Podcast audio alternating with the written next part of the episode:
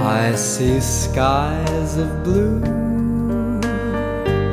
clouds of white, the bright blessed day, the dark sacred night, and I think to myself, what a wonderful world. 大家好，欢迎来到后浪剧场，我是小树。 最近大家会留意到，我们节目频繁的在聊即兴这个话题。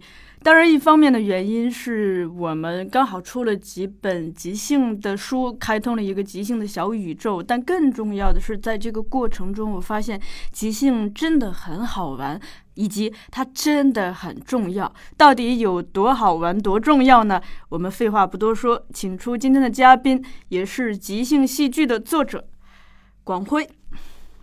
你听我说一个小故事，小树还有各位听众朋友，有一个主持人在采访一个小朋友，主持人就问小朋友啊：“你长大之后你想做什么？”小朋友就回答说：“我以后做飞行员。”主持人就问他：“呃，假如有一天你的飞机在太平洋上？”没有油了，熄火了，你怎么办？小朋友想了一想，就回答说：“那我会告诉我全体的人员系好安全带，我就拿起我的降落伞跳下去了。”这观众就哈哈大笑啊！这个主持人就想：“哎，这个小家伙是自作聪明还是怎么样子？”啊，当看小朋友呢，他非常难为情，就嚎啕大哭了。主持人就看的不对路，好像小孩有很大的悲悯之心，他就问小朋友：“啊，你为什么要这样做呢？”小朋友就回答说：“我是去找燃料回来，还要救大家的。”嗯，哦。这个小故事告诉我们两点：第一，聆听；第二是小孩有一颗天真善良的心。我们是或者曾经是小孩，我们要回到我们童年的心，回到这善良的本分。即兴戏剧是一个很好很好的方法方式。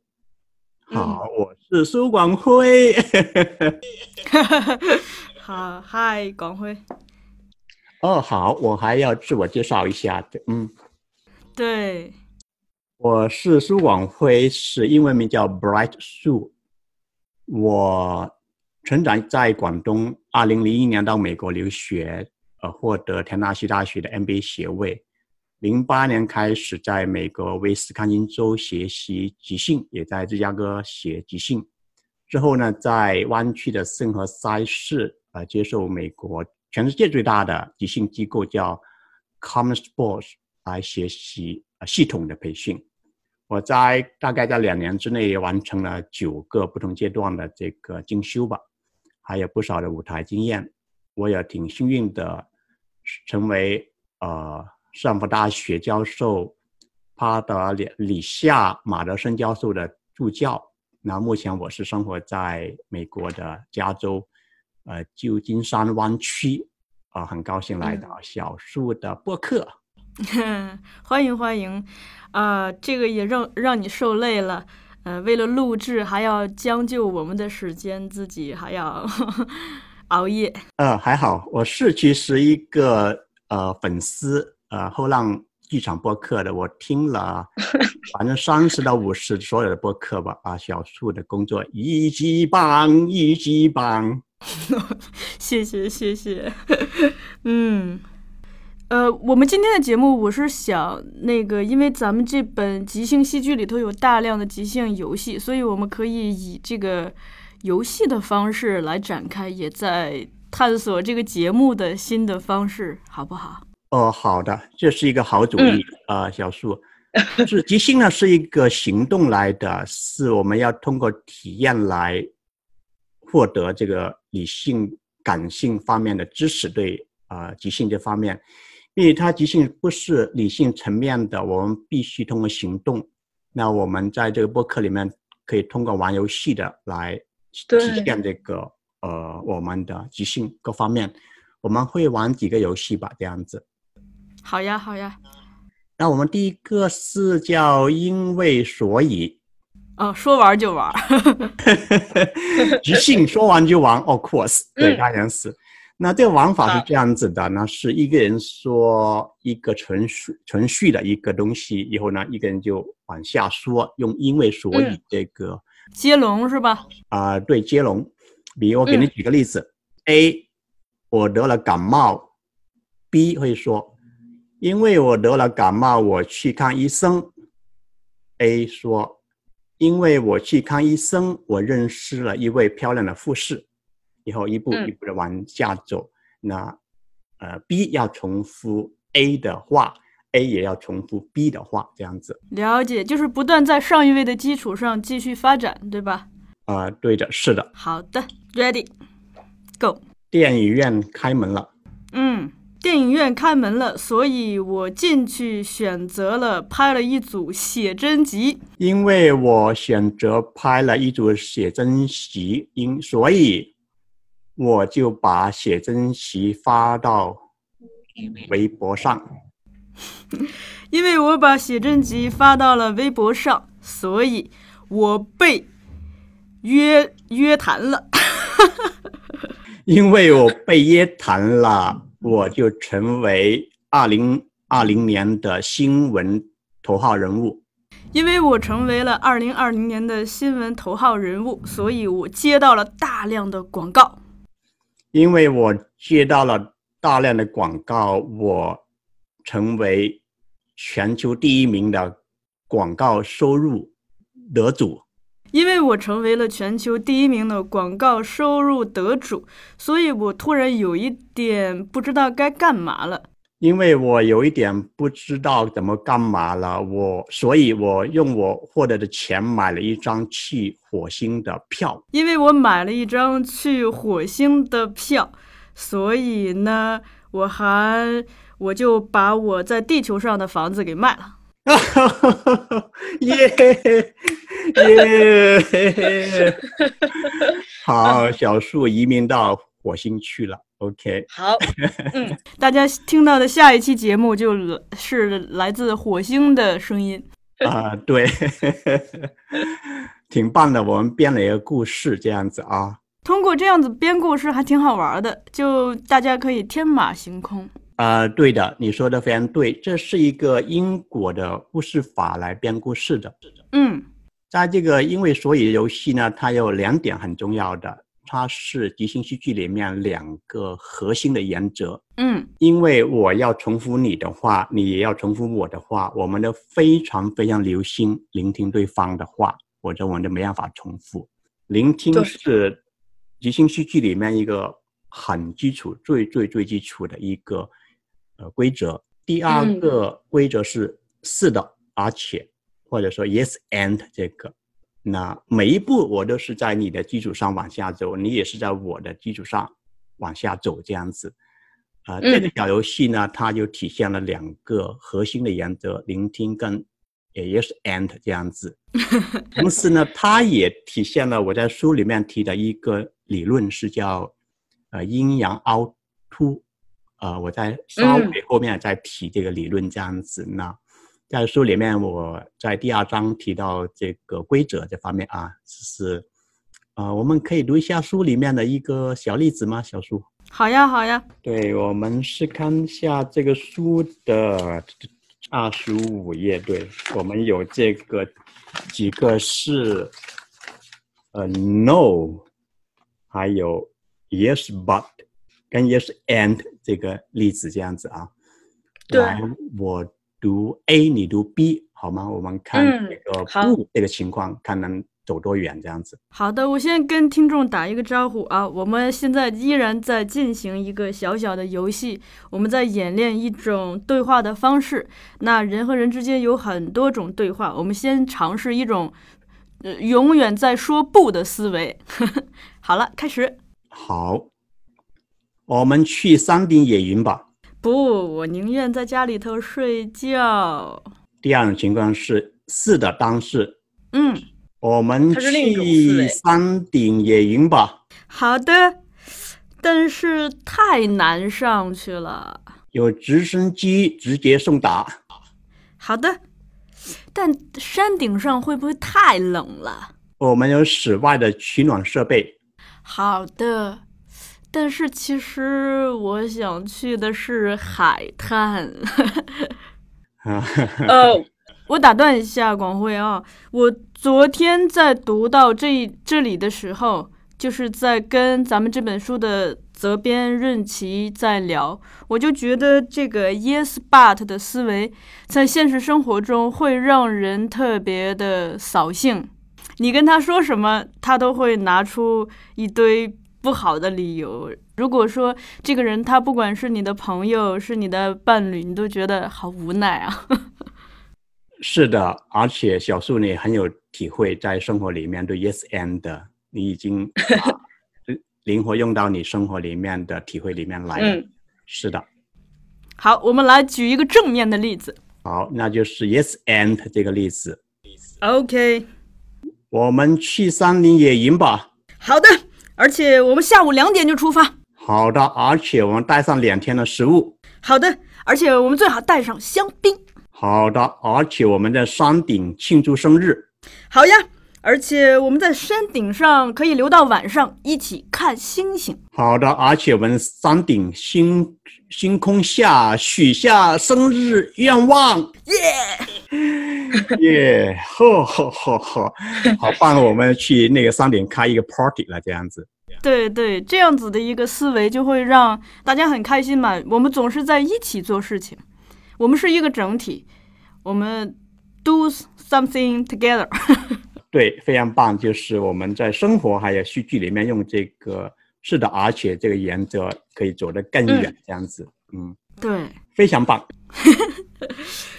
嗯、这个可能恰恰也是即兴吸引我的地方，它其实是给了我们一种嗯生活方式，包括你刚刚提到的聆听，以及在别人的基础上去发展，而不是先否定别人的来阐述自己的。啊、是的，我们来具体看一下这即兴是什么。在书里面提到，即兴是在执行某事时凭空编造的行动，通常用于戏剧、音乐和舞蹈等艺术领域。啊，它不是一个想法，也不是对想法的描述，而是实际实际的行动和行为这样子。那么，假如放在戏剧世界里面，它就是演员没有剧本、没有准备的情况下共同演出。呃，最纯的即兴形式是指演员们，呃，随着演员的啊、随着演出的展开，共同协作编造对话、动作、故事和角色，而不使用已经准备好的书面剧本。那当然也没有啊、眼前的排练这样子。啊、对这就是即兴戏剧。进行即兴剧的人呢，就是即兴者或者即兴演员这样子。啊，这是一个嗯科学的定义。我觉得这里有一个特别重要的地方，就是他不做准备。那这个其实跟我们的生活很像了，因为生活接下来发生什么都不会提前告诉我们，都是非常生活本身就非常即兴的，充满了偶然。对，生活就是一场即兴演出。那对，在即兴戏剧里面有一个生活的应用，那我们叫应用戏剧，啊，嗯是应用即兴。那它可以用于在生活里面教育、训练技术、团队培训、设计、社会工作等等，还甚至心理治疗。那这就是呃即兴在生活工作方面的应用，我们一般叫应用即兴这样子。嗯嗯，这个即兴有什么历史吗？大家是从什么时候开始重视它的？可以给我们分享一下。呃，这个是非常好的问题，小树。我在介绍历史之前，我给大家介绍一下呃戏剧方面的它不同的分支，特别特别是即兴戏剧跟传统戏剧方面的一些不同，这样子啊。嗯因为在传统戏剧呢，它也大量使用即兴的理念或者概念这样子，但是呢，它主要是把即兴作为一种训练演员的方法，而不是作为在观众面前只是表演的产品。啊，像我们在市面看到这些话剧啊，这些啊，它把即兴作为一个训练的方法。一般来说，这些话剧啊、戏剧呢，都有眼前的排练，比如说平时的排练啊，还有这个顺排，顺排就是让演员练习对话。呃，固定走位的细节等等，还有记排，记排就是技术排练，主要是针对对表演有关的灯光、音效、道具移动的排练这样子。那还有彩排啊，在正式卖票之前啊，这些都是在有一个很严谨步骤的一个一个准备，那才会演出。啊，即兴戏剧呢，它是没有排练、没有剧本的，他是在现场就。出来就是，呃，作为一个成功的产品来来演出。那比如说，你想象到，市面的剧场是花一百块钱、两百块钱人民币去买张票看即兴戏剧，那这些是没有排练、没有这个剧本的这样子。我们要不要进入下一个游戏嘞？好，我们下游戏是五样东西。五样东西呢是要快速的脱口而出说出。五样东西，那我们的游戏是这样玩的：你跟我呢，首先说五样东西一起说，以后呢，我会问你，你也会问我五样东西，说告诉我你在网上买到的五样东西，你就马上说，越快越好。手机、手手表、假发、书书签，然后你会问我五样东西，比如说广辉，你脸上的一你脸上有的五样东西。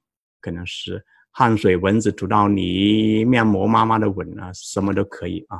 以后我们说完之后，我们就会再说五样东西，一轮一轮的问对方，而且是即兴的，我们越快越好啊，是没有犯错的。啊，犯错我们就会 Hakuna Matata，Hakuna Matata。OK，然后我们一起来说五样东西哈，你跟我一块说，告诉我你桌子上有的五样东西：耳机、笔、纸、书、话筒。你家里的五样东西：头发、地毯、手机、空气，还有电视节目。你嘴里有的五样东西：牙齿、舌头、舌苔、牙垢，呃，还有还有嘴唇。你的门上的五样东西：手印、脚印、小偷的手指印、游戏。还有老鼠磨过的留下的印子，还有未来一个那个魔鬼他留下的痕迹。啊，啊，刚有五样东西，你在你家乡你爱吃的五样东西。好，太多了，凉粉、面皮、凉皮儿、滴溜儿和油炸糕。好，五样东西。好。呃，你在美国最不爱吃的五样东西：薯条、汉堡包、别人剩下的饭，我剩下的饭有三天了，还发臭了。还有是意大利臭臭的那种 cheese，对。哦耶耶耶耶耶耶！五样东西，这个挺有意挺有意思的游戏小说，这个是。考量左脑跟右脑它两个不同的啊这个区域，我们知道左脑是理性、逻辑性、分析性的一个功能，这样子，我们大量的用左脑来思考、来分析跟做逻辑这样子啊。右脑是感性、艺术性、直觉性的啊右脑这样子，我们往往是过度的分析、过度的思考这样子。那我们在做五样东西的时候，游戏呢，我们就考虑，哎呀，哪五样东西是正确的？啊，我们过度的思考，啊，其实它没有错误的答案，任何一个答案都是正确的。我们是鼓励我们来跳出理性的、分析性的这种思考，而使用我们直觉性、艺术性的啊这个啊这这个功能，大脑的功能这样子啊。OK，我我想给大家读一下斯波林他的一些名言，关于这个理性思维跟啊感性思维这方面的啊。嗯，呃，斯波林说，呃，通过自发性，我们得以重塑为真实的自己，啊，通过游戏我们就成为真实的自己了。当我们理性的思维被关闭时，我们就有了直接的可能性。呃，未知领域是我们寻找新事物的地方，直觉就是我们找到新事物的工具。这样子，这个游戏呢是帮助我们带出这个感性直觉训练呃一个互动的游戏。嗯嗯，我觉得我们现在整体上大部分成年人最大的问题就是太理性了啊，缺乏了对直觉的一个训练，而这个东西其实是我们天性里头就有的，所以很多小孩儿身上这方面很好。你说的非常对，我们会从找回那个童年的右脑的感性的直觉性的思维，这样子，这会帮助我们开发更多的创造性。啊，即兴很多游戏可以帮助我们做到这点，这样子。往往为什么大人他不能够回到那个状态，话说是冒险做出童年那种游戏呢？是很大程度因为他怕失败，怕人家笑他这样子。那么。就是一个心理安全一个问题，就是因为，比如在公司里面，在社会里面，在家庭里面，可能他觉得不够安全，他说粗话这样做的话，那你就要笑他，或者说来处理他这样子。那在集训里面，我们叫要营造一个重要的安全环境，让大家来学习这样子，大家没有压力，说我不能这样做，我这样做人家笑我这样子。所以安全环境是很重要的。我们在集训里面，大家都可以去做好像傻傻的东西，这个平时不会做的那个游戏 啊。我们有这个心理安全了，我们就会更开放、开放的去玩这个游戏。那在即兴里面就没有所谓的失所谓的失败这样子，失败就是我们后天定义它的失败，对不对？我们呃，失败是。人为来定义的，我们在即兴游戏里面，我们可以所谓的失败，我们可以庆祝它。那庆祝失败，我们会有各种方法来庆祝。其中一种方法是用叫 “hakuna matata” 的方法，那我们就说 “hakuna matata”，呃，营造一个安全的环境，我们就用这种啊，老师跟学生的互动，还有这个。啊，庆祝失败，各种方法来营造这个安全环境，让我们更参与到这个即兴游戏里面来。下面一个游戏，我想跟你玩的小数是胡言乱语，啊，这个是会开发我们的感性思维。那胡言乱语是什么呢？它是口里发出一些没有语文意义的一些声音啊，它不是中文，也不是英文，也不是任何一种。外文，它就是一个杂乱的声音，啊，比如说阿克拉奇布拉卡，哈勒杜格拉布蒙奇格拉，个个个阿奇克拉哈布蒙加等等等啊，库奇卡。我们可以使用一些模式来说这个胡言乱语，也可以加上一些表情动作都可以啊。好啊。啊，我们会你说一段胡言乱语，我说一段胡言乱语，以后我们再做那个字典的那个啊，怎么定义一个胡言乱语？怎怎么样子？啊，格拉奇布拉格拉哈，格拉克隆咚啊，奇格拉考巴奇格拉奇嗯。我开开开，高给个高刚，讲讲讲讲讲讲，开讲我我我我砰！哦阿克奇，阿不真的刚刚，俺听懂了刚刚讲清啊奇。acik acik o glacium. Acik acik acik ngong ngong nyam nyam nyam nyam nyam nyam nyam nyam nyam nyam nyam. 옴 항들렁중 함랑검심 오블라지가 굼치칵 빠가 빠가 꼬까까까끼까 케이코 콩 空空空空空空空，天空空空空，天空天空空空天空。哦，格拉琴棒空嘛个是格拉靠，呀呀呀！OK，小鼠，谢谢你。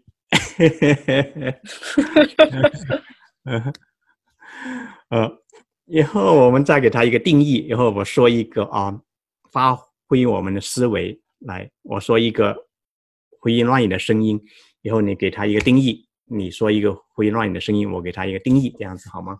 比如说，我举给你举个例子，查沙姑，查沙姑是南美的一种鸭子，每年到冬天它就上到岸上来跳舞，这个叫查沙姑。你给我一个声音，以后我给它定义，好吗？好，嘎嘎嘎咕，嘎嘎咕是一种山西的鸟，它特别喜欢吃面条。它在吃面条之前呢，它会喝水，以后呢，这个面条一直从它的嘴巴流到肚子里面，这个叫嘎嘎咕的鸟。现在我给你另外一个胡言乱语的声音，以后你就定义这个是什么来。OK，好，嘣嘣嘘，哦，这是广州的一种乐器，它是用那个大家喝完早餐剩下来的那个动物的躯壳做的。大家一吹它的时候，它就会蹦蹦蹦蹦哧，蹦蹦哧，Very good，好，你再给我一个。咕咕咕咕咕咕嘎。咕咕咕咕是一种法国情侣之间用的语言。当这个女性喜欢对方的话呢，她就用这特别声调的语言来说这种情话。对方呢，同样用这语言回答，他们就很快的得到心灵的相应。说这语言是爱的语言，是咕咕咕咕咕咕。嗯呃，再给你最后一个。，OK，o b l a n o b l a n 咻。哦，这是一种劳动人民的号子。劳动人民就是主要是指这个打水啊、以前那个旧时代，大家不是那个从井里头打水嘛，需要绕那个井绳，然后就欧布拉欧布拉，好，这个游戏挺有意思，是那个胡言乱语这样子，它是帮助我们热声，声音的声，还有一热声音的声，对，还有热身体的身这样子啊，就是嗯啊，帮助全方位的热身、热脑、热身这样子。它的确是会让我们会找到一些平时不太使用的发音方式。啊，对的，你说的挺对。它帮助我们启发这个自发性。我们平时一些语言，它不用一些声音不用的话，它帮助我们打开这些自发性。它很大程度帮助我们关闭这个理性的思维。啊、当我们听到声音的话，我们想到什么就说什么就可以了，它没有对跟错的。啊、这个胡言乱语就会很好一个方法来。其实回到我们童年的时候，小孩大概两岁左右会说话，在两岁之前，他的声音都是，嗯，咕咕咕啊，他他是有他的意义的在里面啊，他可能表达他的情感呢，他很复杂，但是他不懂中文也好，英语也好这样子，所以我们要回到小孩儿那个两岁之前是胡言乱语的，他是挺有意思。呃，我邀请听众尝试这个游戏胡言乱语，在你的生活里面，你可以对着镜子对自己说，也可以对朋友说，也可以给他下定义啊、坐地铁也可以啊，什么话说你就对自己说都可以，那是很有意思一个一个游戏来的。好，我们进行新的游戏环节啊，这个游戏第四个游戏是呃词语联想这个，它是开发我们散发性的思维，它是这样玩的，从一个词联想到下一个词，再下一个词这样子啊。比如说，嗯，从牛奶，那我想到拉肚子；从拉肚子，我想到医院；医院我想到医生；医生想到华佗；华佗想到关羽；关羽想到手提大刀，啊，一直往下走这样子啊。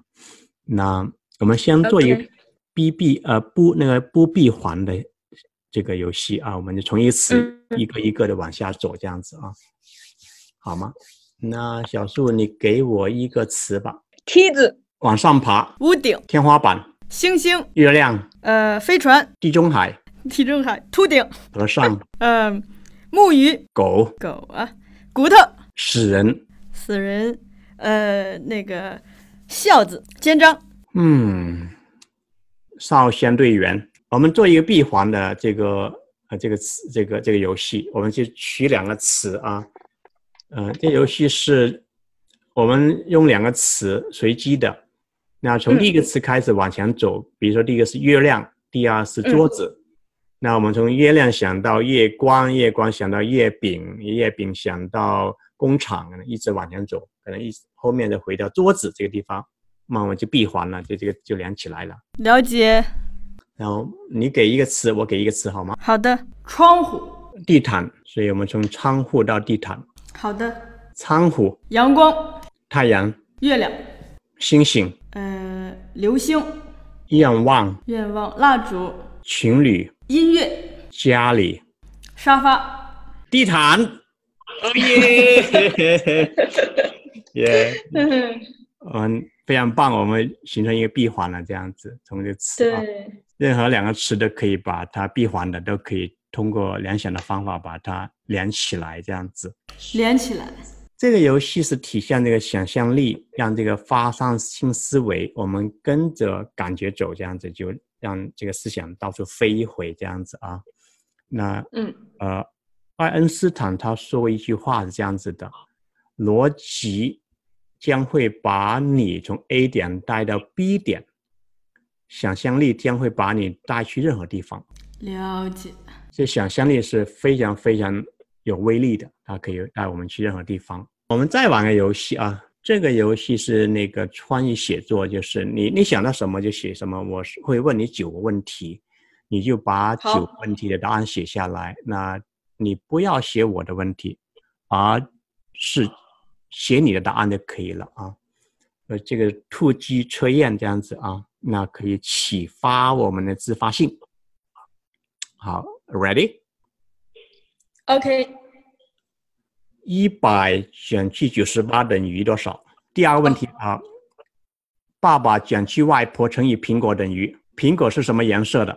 谁吃了苹果？苹果是如何反应的？苹果面临了什么结果？苹果是如何报复的？苹果的下辈子是什么？巴拉拼巴拉七。最后一个是什么？巴巴拼巴拉去，听不懂哎，不需要懂的，你想到什么就写什么。好，非常棒，九个问题。呢现在我们对一下问题跟答案，看小树我们创造了什么，好吗？对，OK。第一个是一百减去九十八等于多少？二。爸爸减去外婆乘以苹果等于妈妈。苹果是什么颜色的？红色的。谁吃了苹果？我。苹果是如何反应的？嘎嚓。苹果面临了什么结果？变成苹果汁粘在手上。苹果是如何暴富的？它卡下了我的一颗牙。苹果下辈子是什么？珍珠。爸爸拼不拉去。项链。哦耶！好棒好棒，小树你创造了一个很动人，呃，这个创意满满的故事，这样子啊。创造了一个苹果变成的项链。啊，对，这个很棒，这个啊，这是一个故事。嗯，这个游戏我想跟你分享一个要点，是关于自发性跟创造性的。那，嗯，我们通过速度，我刚才说的很快，对不对？不，基本上不给你思考的时间，你想到什么就把它写下来了，就写你的意识流这样子，想到什么就把它写下来了。那还有最后一句是胡乱胡言乱语来的，就是我是故意说的一段没有意义的一个胡言乱语。那它可以帮助我们关闭这理性思维，啊，想到什么就是什么了，天天马行空，想到什么就什么样子啊。啊，这个是一个挺有意思的一个创意写作一个方法，来通过这些东西来激发我们的灵感，我们的创意这样子。我顺便做做一下广告吧。跟着下来，呃，在后浪我会推出一个系列的创意写作工作坊，是用即兴的方法来创意写作这样子。呃，刚才我们玩的就是其中一个练习，啊，当然有更多的创意写作的练习，这种即兴的方法来玩游戏，通过这个打破我们的思维，来跟从这个感觉来开发我们的创造性这样子。那是一个挺好、挺有意思的一个方法 approach 这样子。我跟你分享一个有意思的事情吧。我前两天跟即兴戏剧的编辑润琪一起录了一期节目。当时是在聊这个我们出的另一本即兴的书，也就是基斯爷爷的那本即兴。在录这期节目的时候呢，我基本上没有做准备。一方面是因为我特别忙，另一方面是因为跟润琪比较熟，同事嘛，那就去录了。录的过程中，我的表现特别的糟糕，我觉得自己像宿醉一夜之后的那个状态，很奇怪。那是我有史以来表现的，我觉得最糟糕的一次。但是出乎意料的是，那一期节目，嗯，效果不错，而且收听量也比其他节目都会高一些。我一直很。好奇这个事情，嗯，为什么我那么用心的去准备的很多节目，却反倒不如这一期像像宿醉一样录的节目呢？那后来我们就一起分析，这里头有有至少有两个原因吧。一个是，嗯，因为我没有准备，所以我的表现很真实。另 一个是我跟瑞奇很熟。所以呢，我们两个人在彼此面前都很放松。那放松之后，就会出来一些更加自然的状况，更更加自然的表达，而且两个人创造的那个大家都很舒服的氛围，可能听众也能感觉得到吧。嗯，呃，对，小树这个是很棒的分享。对你说的，有一个心理安全的概念，刚才我提到啊，就是在。公司里面跟同事大家都很熟了，很信任对方，这样子没有压力状况下呢，我们都很放松，这个心理安全就会把我们很内心的这种自自发性、这种创造性把它发挥出来了。就是从声音啊很放松啊，内容也很放松，想到哪就哪这样子。